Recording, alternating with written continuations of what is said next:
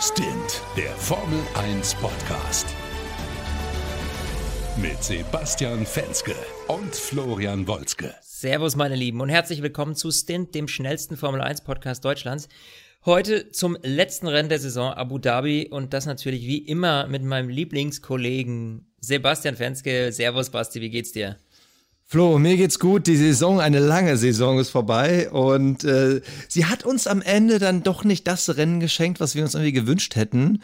Aber es gibt trotzdem ein, zwei ja. Themen, über die wir reden müssen. Aber, aber hast du hast du erwartet? Also ich meine, Abu Dhabi war jetzt in meinem Kopf irgendwie jetzt eh nicht so, dass ich sage, wow, das ist jetzt das spektakulärste Rennen der Saison. Also das war mir irgendwie klar.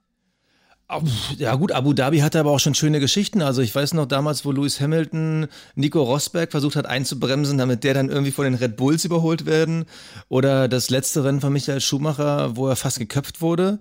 Ich weiß nicht, ob du dich daran erinnerst, aber da hat er sich ja irgendwie in der dritten Kurve mit dem Mercedes gedreht und ich glaube, ein Force India damals ist, ist drüber geflogen, ne? Genau, ist, ist an, über die Nase ja. so an ihm vorbeigeschrammt und so. Also es ist jetzt nicht so, dass da nie was passiert, aber es ist natürlich von der Veranlagung her ein schwieriger Grand Prix. Also du hast diese Vor zwei, diese, du hast diese zwei DRS-Zonen, die in sich gut aufeinander aufbauen, ja, wenn sie funktionieren. Aber du hast immer diesen kompletten dritten Sektor, wo halt ganz enge Zickzack äh, 90-Grad-Kurven sind, wo halt nichts passiert. Also, ja. Aber er sieht gut aus, Feuerwerk am Ende ist immer gut. Feuerwerk, genau. Abu Dhabi bekannt für sein Feuerwerk, äh, weniger für DRS seit dieser Saison, denn äh, vielleicht reden wir da als erstes mal drüber, weil ganz ehrlich. Nee, lass uns, lass uns mal, bevor die, die, die Leute, die vielleicht nicht mitbekommen haben, lass uns mal erstmal über Ferrari sprechen, weil da gab es ja jetzt das Urteil. Ah ja, richtig, stimmt, Benzin. ja, ja die haben nämlich, die, die richtig schön, also nur kurz zur Erklärung, ähm, Ferrari hat äh, eine gewisse Benzinmenge bei der 4 angegeben, haben aber 4, noch was Kilo mehr getankt das ist halt schlecht. So, und äh, deswegen müssen sie jetzt ähm, ziemlich, ziemlich hohen Preis dafür zahlen, für 4,8, 4,18 Kilo oder so waren das irgendwie. Und jetzt müssen sie 50.000 Euro Strafe zahlen. Jo, ja, also hat sich ich, nicht gelohnt. Gut, aber ich, ganz ehrlich, wenn du irgendwie mit der Tankmenge so ein bisschen schummeln kannst und musst nur 50.000 Strafe ja, zahlen, ich meine, ja, wir reden davon, dass wir demnächst von 300 Millionen auf 175 Millionen irgendwie Budgetdeckel runterkommen. Ich glaube, diese 50.000, die reißen da jetzt kein Loch rein. Nee, das ist richtig. Aber äh, ist, ist richtig. Ich meine, wir reden jetzt darüber, irgendwie, dass da 5, 6 äh, Liter mehr drin waren, diese 4,8 oder wie viele Kilo es waren. Es geht ja immer noch darum, dass die Formel 1 ja auch in Sachen Nachhaltigkeit und Verbrauch so ein bisschen vorwegfahren will, zeigen will, ey, wir sind ja eigentlich eine grüne Formelserie und da muss man halt auf so eine Sachen wie Benzinverbrauch auch eben genau gucken. Und wenn du dann irgendwie quasi auf dem Etikett das schreibst von den Autos, ist aber das andere drin, dann ist natürlich schwierig. Deshalb richtig, dass du drauf gucken, aber auch mal ja, schön dass halt nichts am Ende vom äh, Klassement geändert wurde. Also nicht, dass das Rennen am grünen Tisch beendet ja. wurde. Ja, richtig. Also er behält seinen dritten Platz. Aber es ist eh so eine Sache, jetzt erinnere dich noch, äh, Sommer, Herbst, wo jetzt, beziehungsweise jetzt noch gar nicht so lange her, ja, vor sechs, acht Wochen, wo dieses Theater losging mit äh, schummelt äh, Ferrari bei den Durchflussmengen. Ja, ja, klar. Und, äh, ne? und jetzt äh, lag es zwar nicht daran, aber sie haben halt einfach zu viel getankt. Also, ja, bitter. Irgendwie, also es ist natürlich auch nicht so ein Saisonende, das man sich so wünscht. Gut, am Ende, wie gesagt, für uns hat sich nichts verändert, weil Leclerc bleibt auf seinem Platz drei 50.000 Euro Strafe müssen sie zahlen ja, ist so, Mai, was hätten sie am Ende dadurch gewonnen? Weißt du, was ich meine? So, das ist so, pff. naja. Ja, aber gut, ja genau, ja. du hast gesagt, wir ja. fangen mit dem Rennen mal an, fangen mit dem Start an. Ja, ein Start, der mal relativ wenig irgendwie an Kollateralschäden vorne verursacht hat. Ähm, ja. Hamilton startet von der 1, direkt hinter ihm äh, Max Verstappen, Charles Leclerc. Ähm, Leclerc schnappt sich Verstappen nicht direkt am Start, aber kurz danach. Und äh, da hatte man so ein Gefühl, ah, das wird jetzt schwierig für den Verstappen. Ich meine, äh, mit den schnellen Geraden sich den Platz zurückzuerobern, schwierig. Hamilton donnert wiederum seinerseits vorne weg. Das Feld hat sich eigentlich relativ human sortiert. Aber hinten gab es einen kleinen, aber auch sehr entscheidenden Rempler, der vor allem für die WM viel zu bedeuten hatte. Ja, äh, Gasly äh, hat sich die Nase zerlegt und zwar an beiden Force Indias, muss man jetzt sagen. Also ich, wer von euch die Situation nicht gesehen hat, Gasly ähm, ist quasi zwischen den beiden Force Indias, äh, nee, Quatsch, überholt den hinteren quasi, ist dann quasi zwischen den beiden und der hintere Force India drückt dem Gasly das Heck weg, dadurch dreht's vorne die Nase ein und der kracht in den zweiten Force India. Also ich glaube, meine Erklärkünste sind gerade nicht die besten, aber ähm, ich hoffe, man kann sich ansatzweise vorstellen. Ja, auf jeden Fall war das halt einfach so eine saudumme Situation. Er hat und, Pech gehabt. Ähm, also er, er ja, konnte Pech. selber nichts dafür. Ja, genau. Nee, überhaupt nicht. Also der, hinter, der hintere Force India, wir wissen gerade nicht, wer es war. Ähm, der hintere hat sich halt ein bisschen verschätzt und hat damit ja im Endeffekt Gasly Chance auf P6 in der Fahrerwertung versaut. Weil darum ging es nämlich. Also Gasly hat natürlich aufgrund seiner Red Bull-Ergebnisse noch ein paar Pünktchen über gehabt und äh, war punktgleich mit Sainz, hatte aber das bessere Ergebnis auf, auf der Habenseite. Sprich, Sainz musste oder muss mehr punkten als Gasly. Und Gasly hatte natürlich das Problem, direkt am Start so einen Crash zu haben. Kaputte Nase heißt, erst bei dem kompletten Feld hinterher dümpeln, ab in die Box, Nasenwechsel, was ja auch mal noch ewig dauert. Ja, das hat ja auch nicht funktioniert. Dieser Nasenwechsel, Überhaupt der stand nichts. in der Box, da war dann das Bild drauf, ja, die Live-Übertragung drauf und sie werkeln und werkeln und werkeln. Dann ist das Bild irgendwann da wieder weg. Dann hat man wieder ein bisschen Rennen gesehen und dann schalten die wieder zurück in die Box und dann haben die da immer noch dran rumgeschraubt. Also weil sie die Nase einfach nicht abbekommen haben. Die hat irgendwie geklemmt. Und das war schon, da hat er wahnsinnig viel verloren. Das war schon echt, echt bitter. Er, er hat so viel verloren, das hast du, weißt du welch, spontan aus dem Kopf, welcher Platz er geworden ist? Gasly? Ja, ja. ganz hinten. Irgendwas 18, 19, 18, ja, wobei die, nee, die Quatsch, Lance Stroll ist raus. Ja, doch, der ist ja also, hinter die Williams gefallen. Nee, er hat einen Williams hat er, einen Williams hat er gerade noch so bekommen. Genau. Also er hat Kubica, ich glaube, ein, zwei Runden vor Schluss hat der Kubica geknackt. Also er ist eigentlich so weit zurückgefallen, dass er beinahe nochmal vom ganzen Feld überrundet worden wäre. Also dieser Nasenwechsel, mhm. der hat richtig viel Zeit gekostet. Also ich sag mal, in jedem normalen Rennen hätte irgendwann mittendrin Toro Rosso gesagt, komm, wir geben das Rennen auf, wir geben das Auto auf, dann können wir nochmal Getriebe wechseln zum nächsten ja, Rennen. Aber das Problem ist, es ist ja das letzte Rennen und es ist halt immer noch die gewisse Chance da gewesen, dass Gasti halt sechster Platz in der WM wird. Das heißt, der arme Junge musste die ganze Zeit irgendwie ohne Gegner, ohne Zweikampf, ohne quasi irgendwas machen zu können, dem Feld hinterher dümpeln und hat es am mhm. Ende geschafft, dann einen Williams zu knacken. Jetzt hat mir ein bisschen leid, weil es war halt klar, du fährst hier maximal noch irgendwie um Platz 17, aber auch nur, wenn du Glück hast. Vielleicht hast du noch einen Safety Car, aber ansonsten, normalerweise hätten wir das Projekt hier abgebrochen. Aber du hast halt noch die geringe Hoffnung, dass du im P6 wird, was er aber nicht geworden ist, weil Science am Ende doch noch mal einen gucken lassen hat. Ja, der ist nämlich geworden. Zehnter ist er geworden. Zehnter. Einen Punkt hat er geholt. Richtig. Einen Punkt hat er geholt, genau. Das war's. Ja. Aber, aber ähm, fand ich sehr interessant, diese Taktik. Also, äh, also das komplette Mittelfeld, also rund um die letzten äh, Pünktchen, die waren halt alle schon lange auf ihren Reifen unterwegs. Und ich glaube, es waren knapp zwölf Runden vor Schluss. Da hat sich halt McLaren, beziehungsweise dann in Verbindung mit Sainz dann entschlossen, komm, wir wechseln nochmal. Und daraufhin ist er ja erstmal auf Platz 13 oder 14 zurückgefallen. Das heißt, es war ein gewisses Restrisiko. Was ist, wenn das jetzt nicht reicht, um die anderen zu überholen? Mhm. Und ich sag mal, diese Ausdauer, dieses Risiko hielt auch bis zur letzten Runde an, wo Sainz wirklich nochmal richtig Glück hat in der letzten DRS-Zone hat er Nico Hülkenberg überholt und damit äh, Nico in seinem Abschlussrennen den letzten Punkt quasi so, äh, ja, geklaut kann man nicht sagen, es war für Sainz schon sehr verdient. Aber er eben trotzdem viel, viel Glück gehabt, dass es halt äh, bei der letzten Chance in der letzten Runde geklappt hat, dass er eben noch auf P6 fährt. Meine, McLaren hatte dieses Jahr schon ein, zwei Mal ein bisschen, ja, ich muss mal sagen, ein bisschen ungünstig äh, Pech auf ihrer Seite gehabt, sind aber auch wiederum die großen Durchstarter der Saison. Also ich ja. erinnere mich dann nur an äh, das Podium, das man erst nach dem Rennen feiert, weil da schon alles abgefeiert ist. Das fand ich übrigens sau cool. Das haben wir, da haben wir, haben wir da, ich weiß nicht, ob wir da einen Podcast drüber geredet hatten, aber die sind halt einfach nochmal, als sie dann gehört haben, Moment mal, jetzt sind wir auf äh, Platz drei, die konnten natürlich die Siegerehrung so nicht erleben und sind dann einfach danach alle, das ganze Team nochmal aufs Podium hoch und haben dann nochmal richtig gefeiert. Und das haben sie sich auch verdient. Das fand ich eine richtig coole Aktion. Äh, Gab es auf Instagram ordentlich Bilder von. Eine richtig coole Sache. Ja. Ja, aber äh, was gar nicht lief, äh, genau, da müssen wir jetzt mal kurz drüber, das habe ich ja am Anfang schon angeteasert.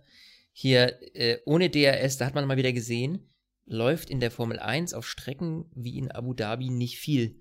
Denn wir hatten ja bis Runde 18 einfach mal kein DRS aus technischen Gründen. Ich habe mich erst so gewundert, okay, was, äh, ist da irgendwas auf der Strecke los oder so? Dachte man ja erst. Aber nee, äh, die haben irgendwie, was du hast mir jetzt vorhin gesagt, du konntest mir das sagen, irgendwas mit dem Sensor, der nicht irgendwie funktioniert hat, richtig, gell? Ja, die konnten quasi diese Sensordaten nicht abrufen und an die Autos übertragen. Also sprich, äh, die konnten zwar die Abstände messen, aber sie konnten halt das nicht technisch an die Autos übermitteln, weil du bekommst ja im Auto dein, das Signal, du bist jetzt im DRS-Fenster, damit du den Knopf mhm. drücken kannst, damit der Flügel aufgeht. Aber eben, das ging nicht. Also das DRS war quasi von der 4 bis zur Runde 18 nicht freigegeben, weil sie es halt technisch irgendwie nicht transportieren konnten. Und ja, das Ergebnis haben wir dann gesehen. Obwohl wir hier eine Strecke haben, wo du eigentlich zwei gute Geraden hast, wo du halt theoretisch mit Windschatten Anlauf nehmen könntest, aber unsere alte Leier, ne, so viel Windschatten gibt es bei diesen Autos nicht. Dann hast du halt ja. gemerkt, wie das vor allem die Teams durcheinander rüttelt. Also ich glaube, einer der großen Leidtragenden war Vettel, der am Ende seines ersten Boxenstops, der eh schon mal ein bisschen verkackt war, ähm, kam der ins Mittelfeld. Und was normalerweise kein Problem ist, weil mit DRS und frischen Schluppen, da äh, düst du an den vorbei. Oh, oh Entschuldigung. Nochmal. Halleluja. Ja, entschuldige Sebastian, bitte. Also, also wirklich, du. Also nochmal. Ähm, rülpst da hier ins Mikro. Also, äh, müssen wir das jetzt rausschneiden? Nee, ne? Ach Quatsch, nix. Okay, alles klar. Mein Gott, ja, das, du, die, die, die Saison hat einfach ihre Spur hinterlassen. Also, Vettel kommt nach dem Boxenstopp wieder raus, landet im Mittelfeld und normalerweise schnupft er die, aber ohne ja. DRS war da halt nichts zu schnupfen.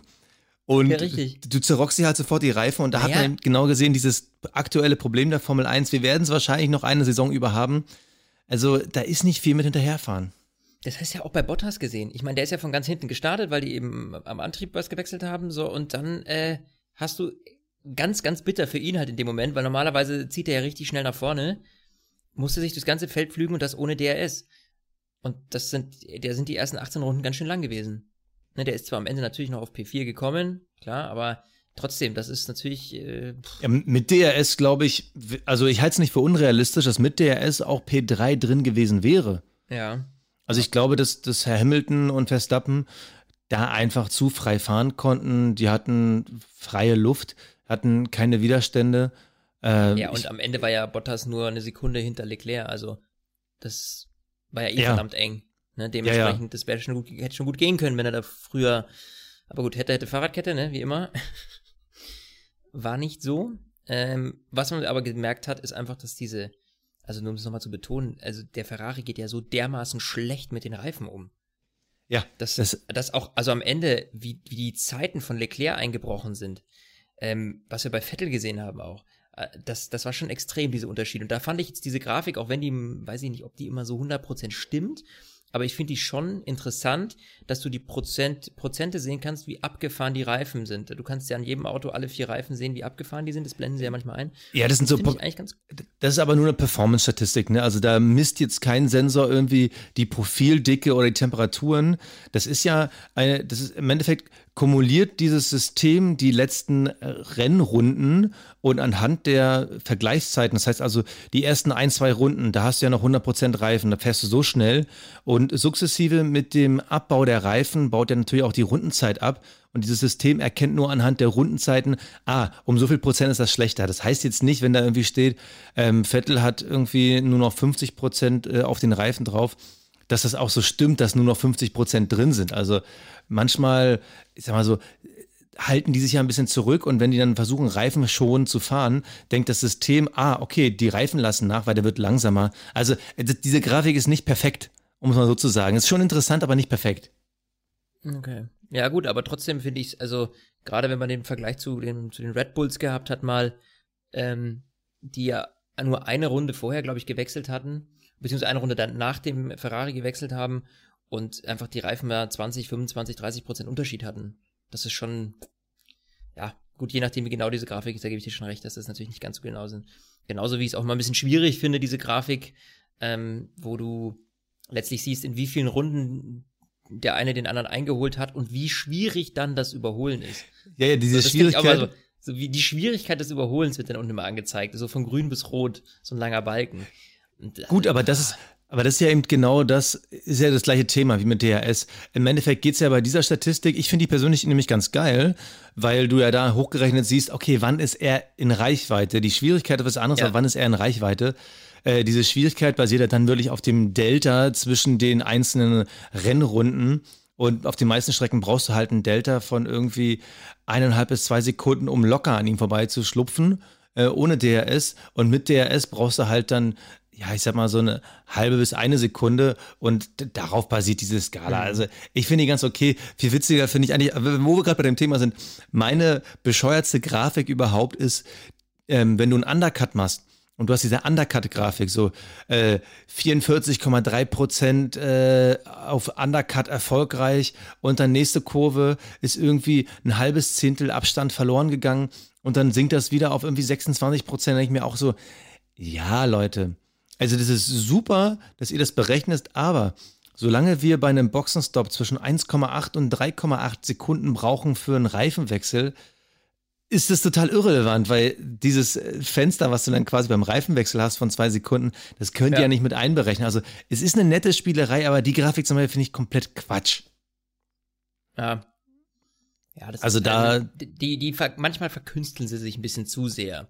Also ja. ich finde es cool, dass die neue Ideen da so ausprobieren, das ist ja auch alles super aber manchmal ist es ein bisschen, ja, also wenn es dann zu, zu konstruiert ist, weißt du? Ja, oder du kennst ja diese, diese Halo-Grafik, wo du dann irgendwie Geschwindigkeit, Drehzahl, ähm, Winkel ja. des Gaspedals angezeigt bekommst. Ich finde es nicht schlecht, weil man hat dann ein bisschen dieses Halo überdeckt, weil auch mal auf der Bildebene unten rum passiert da nicht so viel. Aber es sind wiederum Aber so viele Informationen. Informationen. Ja, also was bringt es mir zu wissen, in welchem Gang der ist und in welchem Winkel irgendwie das Gaspedal betätigt wird? Weil ich bin ja als normaler Straßenrennfahrer und ich fahre einen Familienvan, also ne, kann man sich ja vorstellen, wie was für Rennen ich fahre. Äh, ich kann mir darunter nichts vorstellen, weil ich fahre normalerweise so dreiviertel durchgetreten oder durchgetreten oder gar nicht. Aber okay, ja. das war unsere ja. kleine Exkursion in die Sachen Formel 1 Grafiken. Ähm, können wir mal über das nächste Thema reden, weil das war wirklich, ich fand es lustig. Äh, Ferrari. Der bei Ferrari? ja, Ferrari hat kurzzeitig mal wieder gedacht, wir sind ja Ferrari, wir sind ja super, wir sind ja hier die historischen Weltmeister und äh, die Scuderia und äh, ohne uns geht ja gar nichts und wir bekommen wahrscheinlich im neuen Concord Agreement wieder ein Vetorecht, was ich katastrophal finde, aber da ist ja noch nicht alles raus. Nein, wir sind Ferrari, wir können auch einen Doppelboxenstopp. Und jetzt muss man aber sagen, in der Theorie klingt das logisch, wenn man sich aber mal anguckt, was Ferrari die letzten drei Jahren, äh, in den letzten drei Jahren so relativ verbockt hat. Dann muss ich sagen, ja, ihr seid aber auch nur Ferrari. Also, das ist das dann irgendwie beim Doppelboxenstopp, dass das nicht hinhaut. Äh, war aber absehbar. Gut, der Punkt ist ja, dass, also nur kurz zur Erklärung, Leclerc kommt in die Box, Reifen gewechselt, Vettel kommt dahinter und es hat zeitlich ganz gut gepasst. Also da musste jetzt keiner irgendwie auf den anderen warten. Jo. Nur der Schlagschrauber hat es halt nicht ganz so mitbekommen. Ja, oder, Schön gesagt. Äh, ja, oder der Mechaniker da, also woran es genau dann am Ende lag, wissen wir nicht, aber äh, auf jeden Fall hing's, äh, es klemmte vorne links, es klemmte hinten links. Ja, ein bisschen, bisschen schwierig. Und dementsprechend hat Vettel dann über vier Sekunden verloren durch diesen Boxenstopp. Das war natürlich auch nicht unbedingt von Vorteil. Ja, also da hätte man vielleicht wieder auf Nummer sicher gehen sollen. Andererseits, es hat ja von der Zeit gepasst eigentlich. Also ja gut, Leclerc wurde richtig abgefertigt. Gekommen. Ja, Leclerc hat, wurde ja schnell War abgefertigt, das hat ja gepasst. Genau. Aber ja. keine Ahnung, ob dann so ein Schlagschrauber das vielleicht gar nicht so doll aushält oder ob dann vielleicht einmal dieser Rhythmus, dieses Training schnell zwei abfertigen dann nicht drin ist. Aber es hat so wieder so typisch Ferrari gewesen und es hat mich das so ein bisschen geärgert. Nicht, weil ich glaube, dass für Vettel viel mehr drin gewesen wäre, aber es ist halt irgendwie klar, dass sowas einfach, also beim, wenn Mercedes das macht, dann funktioniert das halt. Und Mercedes mhm. hat es mhm. dieses Jahr bestimmt drei, vier Mal sehr, sehr erfolgreich in Formel 1 Rennen gezeigt. Und irgendwie, wenn Ferrari das macht, dann klappt das irgendwie nicht. Also beim zweiten Stopp, glaube ich, ähm, war es ja. Nee, warte mal, haben die zweimal gestoppt? Das muss ich gerade mal überlegen. Nee, die haben gar nicht zweimal gestoppt, oder? Oder nee, kamen die nochmal rein? Na doch, nee, nee, nee, die stimmt. Nee, nee die, die kamen nochmal rein. Die kamen nochmal, stimmt. Leclerc ist ja, ja am Leclerc Ende nochmal Rot nochmal geholt. Genau. Leclerc hat der Rote nochmal geholt. Stimmt, also stimmt, da war es nicht mehr. Ich, äh, irgendwie hatte mein Kopf gerade rumgesponnen und meinte so, haben sie es nicht normal gemacht? Nee, war Quatsch. Nee. Äh, ja, es ist halt, ich glaube, bei Ferrari ist man froh, dass diese Saison vorbei ist. Also ein Sebastian Vettel freut sich, dass dieser Spuk endlich vorbei ist und diese Probleme, diese Serie an Problemen jetzt mal wenigstens drei Monate Pause machen. Mhm. Ich glaube, ein Leclerc ist ganz froh, dass dieses Auf und Ab und dieser Druck der ersten Saison, dass das auch so ein bisschen Ferrari ist. Und ich glaube, dass ein Binotto jetzt irgendwie sagen kann, puh, jetzt reicht's mir erstmal. Ja, nur das Grazia Problem ragazzi. kann es halt nicht reichen. Der, ja, grazie ragazzi, ja. Nur die müssen halt jetzt ranklotzen fürs nächste Jahr. Ich meine, den, den großen Vorteil, muss man sagen, den sie sich dieses Jahr erspielt haben, äh, ist die Motorleistung. das muss man schon absolut sagen. Da ist Ferrari einfach, hat Ferrari einen großen Schritt gemacht. Das äh, kann man ihnen auf jeden Fall zugute halten. Aber jetzt geht es halt um die Themen Reifenmanagement, jetzt geht es halt um die Themen nochmal Aerodynamik ran. Ähm, und dann einfach am Ende des Tages geht es halt auch ums Team bei Ferrari. Es geht darum, dass das alles besser wie ein Uhrwerk zusammenpasst. Das ist immer so, du hast immer so das Gefühl, der eine macht einen Schritt nach vorne, der andere zwei zurück und es ja. ist viel durcheinander und keine, Konsist äh, keine Konsistenz, sag ich schon. Konstanz meine ich natürlich. Keine Konstanz äh, in dem Team. Und dementsprechend macht das Ganze natürlich ein bisschen schwierig. Aber das ist halt so ein Problem, das haben die jetzt seit Jahren. So, so dieses Gefühl, vielleicht will man zu schnell, das heißt, man kann eigentlich schon gar nicht sagen, will man zu schnell zu viel, weil die müssten langsam mal rankommen. Aber ich glaube halt auch dieses, diese Marke Ferrari, die dahinter steckt, die, die lastet natürlich auf deinen Schultern. Also du, du hast abzuliefern, Punkt. Das muss man ganz klar so sagen. Und ich glaube, dass dieser Druck, der da ist, schon auch viel kaputt machen kann, aber natürlich auch ein gewisser Treiber ist. Und dementsprechend bin ich mal gespannt, also auf jeden Fall auf nächste Saison, aber da sprechen wir natürlich nochmal genauer in unserer Saison-Rückblicksanalyse. Äh, und dann gucken wir uns nochmal ganz genau an. Äh, ich ich finde aber interessant, wie lief. Hm? Ich finde aber interessant, was du gesagt hast. Ja, wir versuchen da jetzt nicht so viel drüber zu reden, dafür haben wir unsere Saisonanalyse, aber es ist halt wirklich, wenn du jetzt mal am Ende aufs Tableau guckst, Sebastian Vettel ist Platz 5 geworden. Platz 5 in der Formel 1 Weltmeisterschaft. Ah, das ist, das ist mit das Schlimmste, also selbst wenn er sich eine Untergrenze gesetzt hätte, welchen Platz er im schlimmsten Fall noch irgendwie verkraften könnte, da hätte er niemals Platz 5 gesetzt. Und ich glaube, dass Ferrari hat immer diesen, diesen Fehler macht, das ist einfach Sportpsychologie. Statt auf das aufzubauen, was sie haben, gucken sie die ganze Zeit nur auf das, was ihnen fehlt. Was sie wirklich geschafft haben, und das hast du gerade gesagt, ich meine, diese, diesen Motorenwettkampf, den wir wirklich seit einer Dekade erleben, sie haben es geschafft, dass diese, dieser Abstand quasi weg ist. Teilweise sogar, dass sie führen. Und das ist etwas, das hat bisher noch keiner geschafft, diese Mercedes äh, so sehr unter Druck zu setzen. Äh, sie haben mit Charles Leclerc einen super talentierten Rookie, der die in die Zukunft bringen kann. Seien wir ganz ehrlich, Red Bull hat Max Verstappen, Ferrari hat Charles Leclerc. Wer ist denn bitte der Fahrer, der Mercedes in die nächste Dekade führt? Das wird bestimmt nicht ein Lewis ja. Hamilton sein. Deshalb, also Ferrari sollte auf das gucken, was sie haben und darauf aufbauen und sich nicht zu sehr in diesen Klein-Klein-Kriegen irgendwie verwickeln, was halt zu viel Zeit, Geld, Energie, Nerven, Entwicklung kostet und dann können sie wieder angreifen. Weil nämlich ein zweiter Punkt, wenn ich jetzt nämlich nochmal auf dieses äh, Jahresabschlusstableau komme, auf P3 steht Max Verstappen. Und ganz ehrlich, wenn man jetzt die letzten Rennen sieht, wenn man auch nochmal bedenkt, äh, der Sieg in Brasilien, äh, dritter Platz in den USA, jetzt zweiter Platz in Abu Dhabi. Verdient. Dieser dritte Platz in der Fahrerwertung ist verdient. Vielleicht kann man ja, sogar noch ein Fragezeichen hinter Bottas machen, der auch nur auf Basis der ersten fünf Rennen da oben steht. Aber auch er wieder ein grandioses Rennen gefahren und das Überholmanöver des Rennens war ganz klar äh, Verstappen gegen Leclerc. Also obwohl Leclerc auch äh, DRS hatte, also mega Move. Also der Junge hat mir heute richtig, richtig gut gefallen. Ja, gebe ich absolut recht da kann ich, dem kann ich nichts hinzufügen. Aber das ist genau wie du sagtest, also lass uns da nochmal ganz in Ruhe über die, über die Jungs quatschen in, unserer, in unserem Rückblick. Ähm, ja, hast du noch was äh, Aktuelles zu diesem spektakulären Rennen? Sonst ich glaube, ich äh, unsere hm? kleine Nostalgierunde werden wir jetzt gleich nach den Awards machen, oder? Weil es gibt ja noch diesen, ja, diesen einen Fahrer, diesen, über den müssen wir noch reden. Da bin ich ja schwer gespannt. Habe ich was? Ach, um Gottes Willen. Ja, natürlich. Ey, wie come on, ich? ey. Wie konnte ey, ich? Wie, wie, wie kannst du denn nur? Boah, also. ja, ab, ab in unsere Awards. Der Fahrer des Rennens. So. Basti, ja. der Fahrer des Rennens. Ähm, Spoiler-Alarm, du weißt, wer es geworden ist, ne? Also der offizielle? Nee. Ja, das ist nämlich der Fahrer, über den wir noch reden wollen. Also Offi der, der, offizielle Fahrer des Rennens ist wirklich Nico Hülkenberg geworden. Äh, übrigens, ich glaube, das erste Mal in seiner Karriere. Äh, ich habe vorhin nochmal die Statistiken gelesen, sehr interessant. Äh, am meisten in den letzten, also es gibt seit 2016 diesen Fahrer des Rennens Award, am meisten ist das bisher Max Verstappen geworden. Und irgendwie mit 25 Mal und Lewis Hamilton nur sieben Mal, was halt total witzig ist. Die Fans voten ja nie für den wirklich nominellen Fahrer, besten Fahrer des Rennens, sondern für den emotional Fahrer besten Fahrer. Ja. So, finde ich interessant. Ich finde es schön, dass Nico Hülkenberg ihn bekommen hat. Ja, finde ich auch. Find ich cool. Er hat's er hat bei mir nicht bekommen. Also äh, dafür Nein. war mir das Rennen nicht spektakulär genug. Äh, mein Fahrer des Rennens ist Lewis Hamilton geworden, mal wieder und auch verdient. Es war eine Saison der Auf und Abs bei Mercedes, auch bei Lewis Hamilton. Mhm. Seit Hockenheim keine Pole mehr geholt, aber dieses Rennen war wieder ein Klassiker dieser Mercedes-Ära. Es war einfach pure Dominanz.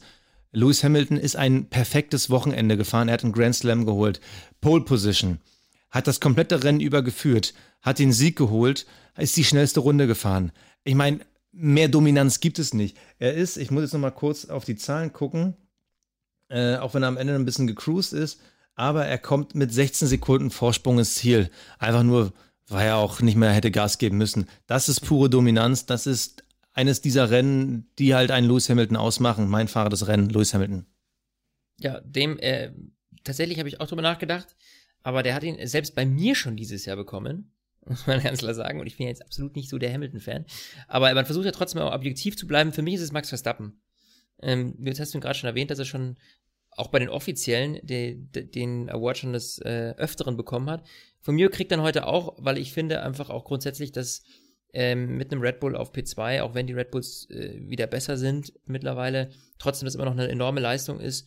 Und äh, ich hoffe und hoffe wirklich, dass das nächstes Jahr ein ein, ein schöner Dreikampf wird, aber Max Verstappen hat für mich heute auch wieder eine, eine sehr, sehr konstante Leistung gezeigt. Ähm, kein hitzköpfiges Dasein, sondern wirklich ähm, top fahrerisch. Äh, deswegen für mich Max Verstappen. Der Cockpit Klaus. Ja. Cockpit Klaus, Basti. Cockpit ja. Klaus. Jetzt wird schon, jetzt wird's, jetzt, jetzt wird's schon fast schwierig. Ähm, Habe ich aber einen. Oh, dann leg du Hab mal los. Einen. Jetzt bin ich mal gespannt. Ja, ja, und zwar äh, der äh, Ferrari Schlagschrauber. ähm, beziehungsweise. Habe ich auch überlegt, ist so witzig. Ja, ja, ja, nee, genau. Also für mich ist es tatsächlich heute kein Fahrer, weil ich jetzt keinen richtigen Totalausfall gesehen habe. Oder dass ich sage so, boah, Junge, das hast du echt irgendwie versemmelt. Äh, dementsprechend ist es für mich tatsächlich diese Panne beim Boxenstopp. Da wollte man einfach, ja, zu viel vielleicht. Und das ist dann gleich an zwei Reifen hakt.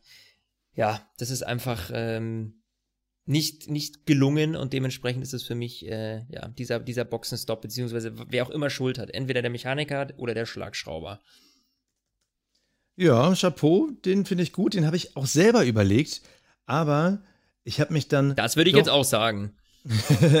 Nein, also, ich habe lange überlegt und äh, mir ist eigentlich keiner von den Fahrern so richtig dämlich oder cockpit-klausig aufgefallen.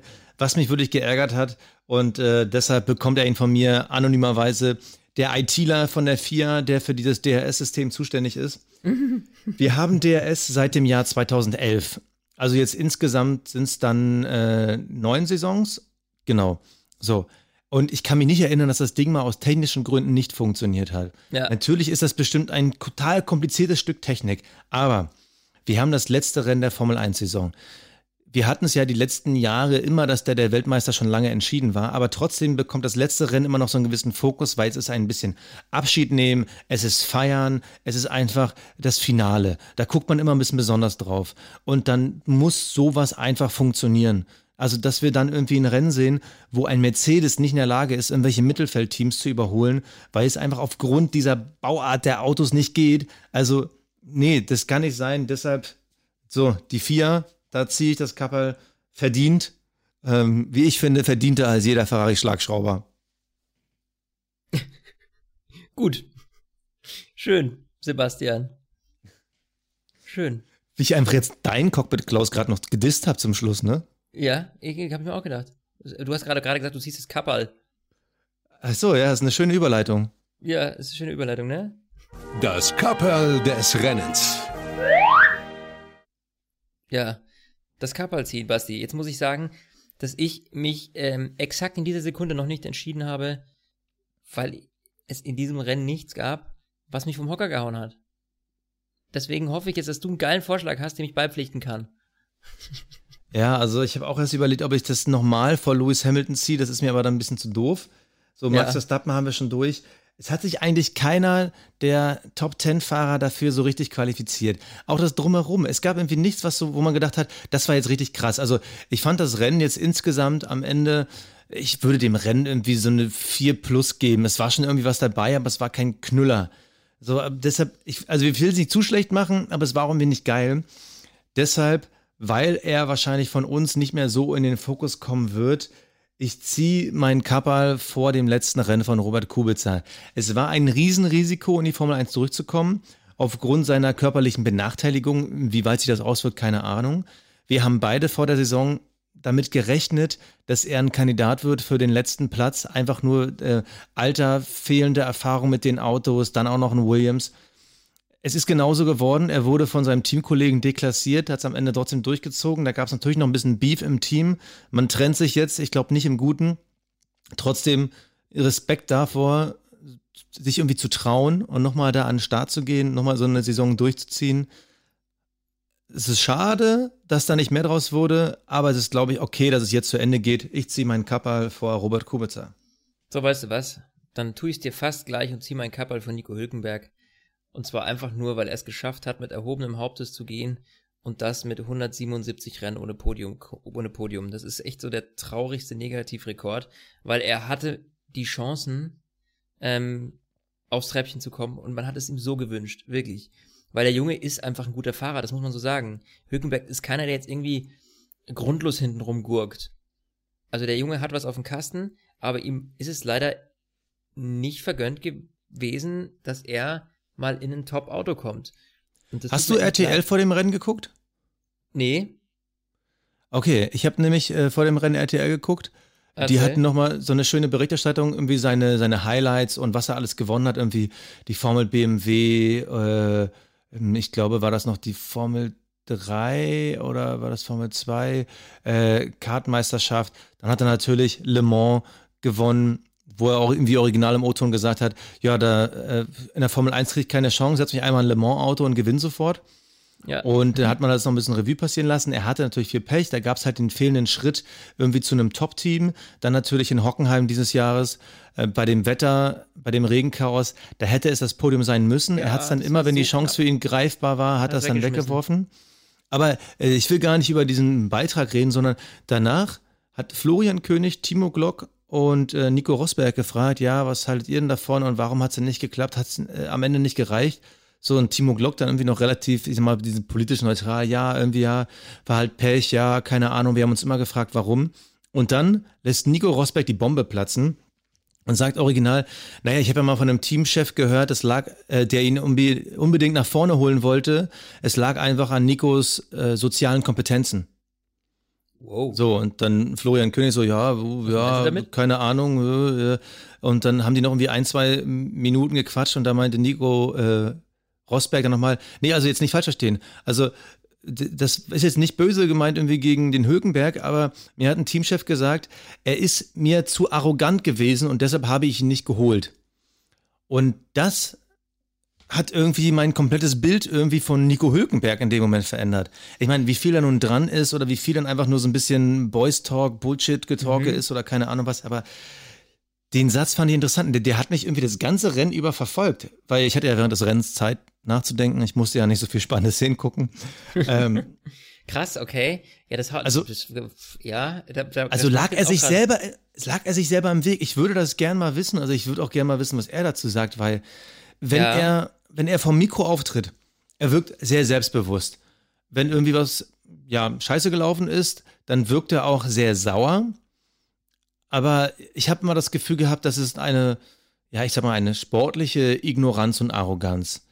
Aber das ist natürlich nur dieser Moment vor der Kamera. Und dazu macht er ab und zu nochmal Gags. Aber was ist, wenn quasi diese sportliche Arroganz die ja nicht so schlimm ist, finde ich. Aber wenn man die dann halt äh, nicht, wenn die Kameras aus sind, weiterhin nicht trägt. Kann, ja. Und wenn man dann mit irgendeinem so Teamchef redet, also wenn das wirklich der Grund war, warum er nie durchgestartet ist, also das fände ich schon aber ich krass. Sag dir eins, da muss ich ganz ehrlich sagen, das hätte, auch wenn es für uns natürlich jetzt spannend ist, das zu hören, das hätte ich als Nico Rosberg, glaube ich, nicht erzählt. Weißt nee, hätte ich auch nicht.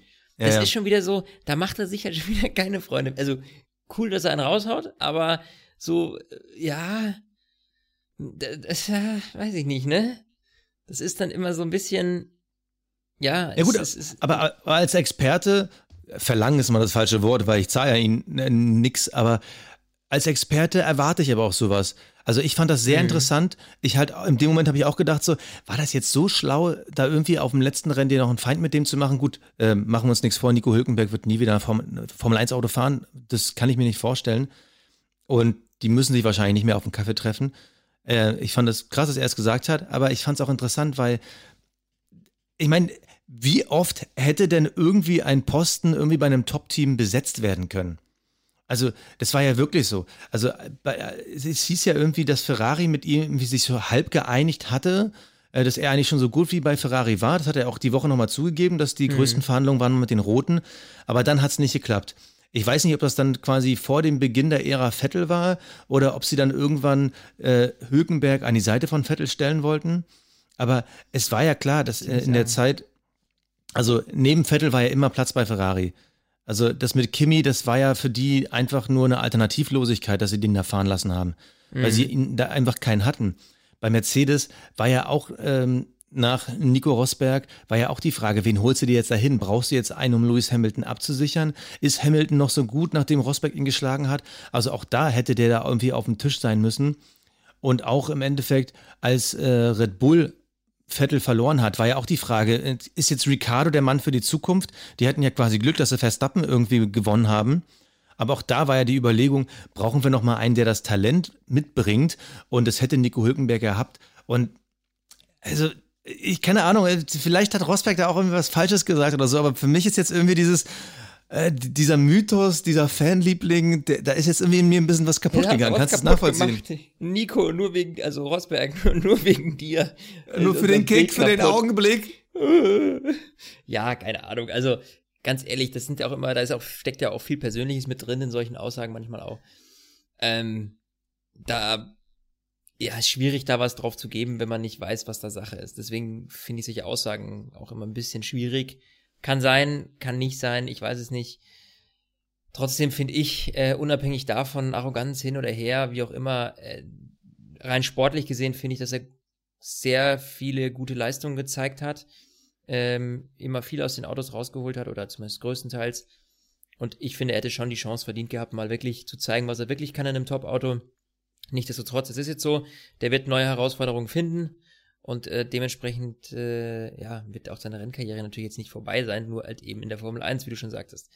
Aber ich, es ist halt ein deutscher Fahrer weniger. So muss man es halt auch sehen. Ne? Da kommt auch ein bisschen Nationalstolz dann wieder raus, dass man natürlich gerne auch einen Deutschen auf dem Treppchen hat oder ähm, der aufs Podium kommt. Ja, dieser Vettel-Hype damals, der war ja auch ähm, extrem und das bringt natürlich auch ein deutscher Fahrer, der weit vorne mitfährt, bringt natürlich auch immer Publicity in Deutschland für die Formel 1, was wiederum natürlich auch super ist, wenn du einen Formel 1 Podcast in Deutschen hast, ja.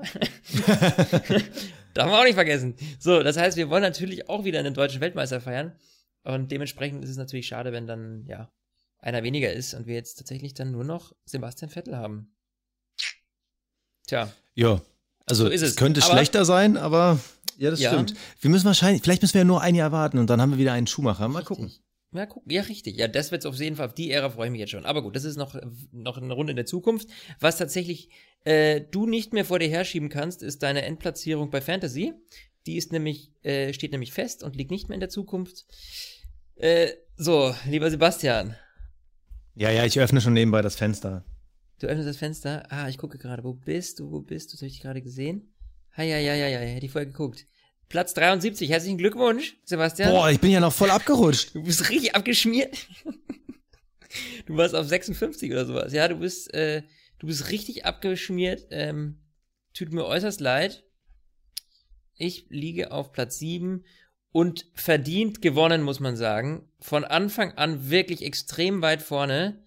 Lieber Moritz, äh, aka MWW Team, Herzlichen Glückwunsch. Du hast unsere Fantasy League dieses Jahr gewonnen und wir haben ja am Anfang versprochen, es gibt für den Gewinner einen Preis. Und Basti und ich, wir haben uns überlegt, was können wir denn machen? Haben gesagt, okay, wir machen jetzt was Persönliches, aber nicht irgendeinen Quatsch. Deswegen äh, kriegst du von uns einen Stint Podcast Hoodie, den wir jetzt nochmal frisch anfertigen lassen für dich. Ich hoffe, er gefällt dir. Ich hoffe, du hast Spaß damit. Und äh, ja, und hoffe natürlich, dass du und ihr alle nächstes Jahr wieder mit dabei seid. Das war dieses Jahr wirklich grandios, weil wir hatten harte Konkurrenz. Über 230 Leute, die äh, wirklich jede Woche da mitgespielt haben. Das war echt eine super Sache, hat mich mega gefreut. Auch der Boost von letztem Jahr zu dieser Saison, das war echt der Hammer. Äh, Basti hat mir mit dir auch viel Spaß gemacht, vor allem, weil ich endlich mal äh, vor dir lag. Ich lag ja letztes Jahr komplett mega weit ab vom Schuss. Am Anfang der Saison habe ich es auch voll versemmelt, da warst du weit vor mir. Und jetzt war ich doch tatsächlich relativ happy, dass ich dich da mal schlagen kann. Du Zahlenfuchs, ja. Manchmal ist es eben auch Gefühl. Ja, ja. Bist du, Bist du bald fertig? Bist du noch ja, da? Ja. So, schön. Ich, ja. ich musste mir nur gerade noch mal irgendwie die Zahlen angucken. Und äh, traurigerweise musste man bei dir ja nicht mal runterscrollen. Du wirst bei meinem Browser unter den Top 7 angezeigt. Du bist ja, ja einfach der unterste. Das macht mich richtig fertig. Und ich wollte jetzt gerade noch mal für mich analysieren, wo ich denn schon wieder dieses Wochenende Punkt liegen lassen habe. Aber ich musste einfach eine alternative Strategie fahren, um irgendwie eine Chance auf dich zu haben. Ferrari hat es mir aber nicht vergönnt. Und ja, deshalb äh, auch von mir nochmal Glückwünsche an Moritz. Und vor allem danke für diese mega geile Community. 231 Leute, die irgendwie mitgespielt haben. Das ist einfach abgefahren. Ich sag's euch, nächstes Gefühl Jahr 300. Schaffen wir. Ja, gefühlt irgendwie 200 Leute mehr, als die uns jede Woche hören. Ich bin echt total happy darüber. Das ist richtig also, geil. Und, und dieser Hoodie, ganz ehrlich, diesen Hoodie gibt's nur einmal, Moritz. Den gibt's nur einmal. Richtig. Den hat mir, den hat mir Flo letztes Jahr als Überraschung geschenkt. Da kam ein Paket für mich und ich mach den auf und denk so, hä? Der ist voll, äh, Pullover von Flo, hä? Wo kommt denn der her? Und meine Freundin so, ja, ja, Flo hatte mich angerufen, der wollte wissen, welche Größe du trägst und so. Ich habe mich voll drüber gefreut. Ich trage ihn jetzt in dem Moment. Und äh, keine Sorge, nicht der getragen, sondern ein neuer ist auf dem Weg zu dir. Quasi ein äh, Stint Original 2019 Saison Hoodie. Ähm, großartig, Glückwunsch. Und mal gucken, was nächstes Jahr wird. Aber das ist ja nicht der einzige Sieg in der Fantasy League, den wir irgendwie erwähnen müssen. Und zwar am Ende der Sommerpause aus einer, ich sag mal, Sommer, Sonne, gute Laune Phase heraus haben ja Flo und ich nochmal ein internes Duell aufgelegt, weil wir festgestellt haben, es war halt schon ein bisschen Abstand zwischen dir und mir. Und wir haben gesagt, nein, wir stellen die Uhr zurück. Ab der Sommerpause zählen wir nochmal von null. Einfach mal nochmal so eine Saison in der Saison. Ich habe es nicht ausgerechnet, aber ganz einfach, weil ich es nicht ausrechnen musste. Nee. Ich, ich glaube, von allen Rennen nach der Sommerpause habe ich höchstens mal eins gegen dich gewonnen. Deshalb ja. ähm, ziehe ich meinen Kappal vor deiner Leistung. Wow, wir haben das, wir haben das im Vorhinein besprochen. Ich soll sagen, du bist der Größte, du bist der Intelligenteste, du bist der gut aussehendste. Du Opfer, hast, ich, haben wir nie besprochen, aber ja, ich bin der, ich sehe wäre gern ein bisschen mehr wie du. Ja, schön. schön. Ein Vielleicht größeres Stück mehr. Jahr. Du bist viel besser ausgestattet als ich. Ich bin so dankbar, dass ich äh, deinen Podcast mitmachen darf. äh, Nein, also. Äh, widerlich, bist du widerlich, Alter. Nein, also, du hast gewonnen. Du hast gewonnen. Einfassbier, wir haben drum gewettet. Äh, ja. Wir trinken es gemeinsam. Es geht auf äh, meinen so Nacken. Ähm, ja, verdient. So das finde ich schön. Vielleicht schaffen wir es uh. ja auch mal eine Folge aufzunehmen, während wir dieses Fass trinken. Das ist bestimmt ganz lustig. Ich, ja, aber ich glaube, dann nähern wir uns im Niveau vom gemischten Hack an. Ja, Wäre zwar von der Reichweite her geil, aber inhaltlich eher überschaubar. Naja, ich find's genial. Aber whatever. Ähm, das war eine schöne Folge, Basti. Ich danke dir. Das war das letzte Rennen 2019. Ja, es kommt, wie gesagt, natürlich noch unsere Saisonanalyse. Hoffentlich hört ihr die auch noch alle. Äh, würden wir uns sehr, sehr freuen. Und da muss ich sagen, äh, ja, ich freue mich schon wieder auf nächstes Jahr. Meine Lieben, ja. wir hören uns dann so ungefähr eine Woche, zehn Tage. Dann gibt's die neue Folge mit, den, mit dem ganzen Rückblick. Bis dahin wünsche ich euch noch einen wunderschönen Tag. Macht's gut, Servus und bis bald. Tschüss. Stint, der Formel 1 Podcast. Mit Sebastian Fenske und Florian Wolzke.